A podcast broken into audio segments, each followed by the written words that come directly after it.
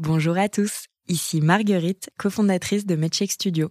En ce mois de mars, mois de sensibilisation à l'endométriose, je voudrais vous parler de l'un de nos podcasts, animé par une personne brillante, une patiente militante qui s'appelle Marie-Rose Gallès, ou Super Endo Girl sur les réseaux sociaux. Dans Endométriose Mon Amour, elle parle avec un humour décapant du quotidien des personnes touchées par cette maladie handicapante. Ce podcast a gagné plusieurs prix et je vous recommande chaudement d'aller le découvrir. Bonne écoute.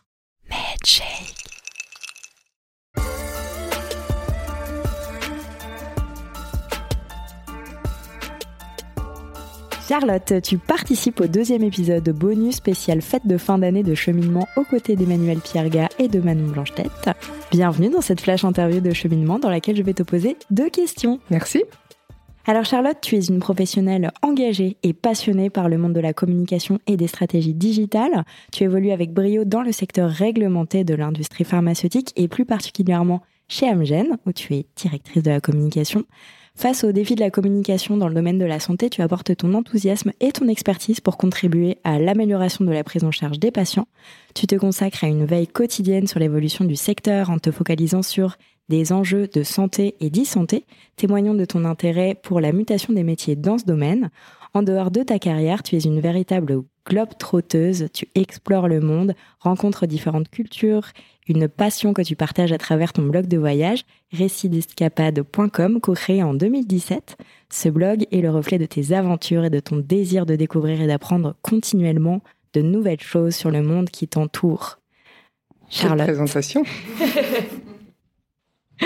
Charlotte, j'ai deux, questions pour toi. Oui. Euh, comment tu parviens à naviguer et à innover dans la communication au sein d'un secteur aussi réglementé que l'industrie pharmaceutique? Et quels conseils tu donnerais aux autres professionnels qui chercheraient à s'engager dans ce domaine? Tout à fait. Bah, déjà, je, dis toujours depuis que je me suis euh, engagée, j'ai envie de dire, dans la pharma, euh, que secteur réglementé, en fait, égale un secteur qui nous pousse justement à innover parce que euh, on a énormément de contraintes et c'est ça en fait qui nous pousse à être créatifs, à penser différemment, à essayer de sortir du cadre tout en étant dans les règles.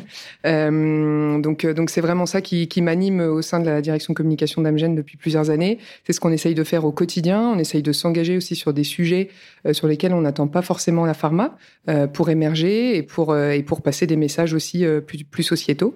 et un conseil que je donnerais, c'est oser. Parce que la pharma, euh, en tout cas moi quand j'étais à l'école de communication, c'est pas forcément un secteur qu'on présentait beaucoup.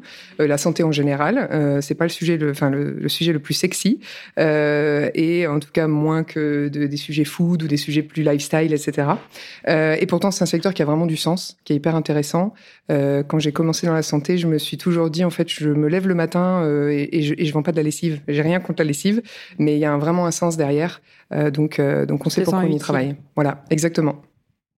Ma deuxième question euh, pour toi, comment tu utilises tes expériences de voyage et de découverte culturelle pour enrichir ta pratique professionnelle dans le domaine de la communication santé?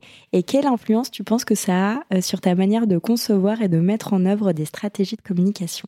Ça a forcément, forcément une influence. Euh, je dis souvent, voyager, c'est vraiment une ouverture d'esprit. Euh, donc, ça m'apporte des idées euh, au, au, au, quotidien dans mon job. Euh, je pense que la, la, la com et le monde de l'influence dans le tourisme est totalement différent que celui dans la pharma. C'est pas les mêmes règles, mais c'est pas les mêmes codes. C'est pas donc en fait ça m'ouvre à autre chose.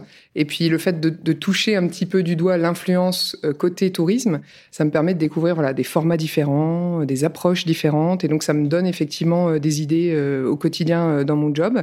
Et puis ce que je trouve assez rigolo, c'est que en tant que DIRCOM, j'ai à travailler sur des campagnes d'influence, parfois avec des influenceurs. Et donc, euh, dans mes deux casquettes, je, je connais ce qu'attend l'autre, en fait, puisqu'en tant que dire comme, je sais quels sont les engagements d'un influenceur et qu'est-ce qu'il peut attendre, etc. Et en tant qu'influenceuse, euh, en lien avec des DIRCOM dans le tourisme, je sais ce qu'attend un DIRCOM également. Tu parles dans plusieurs langues. Exactement.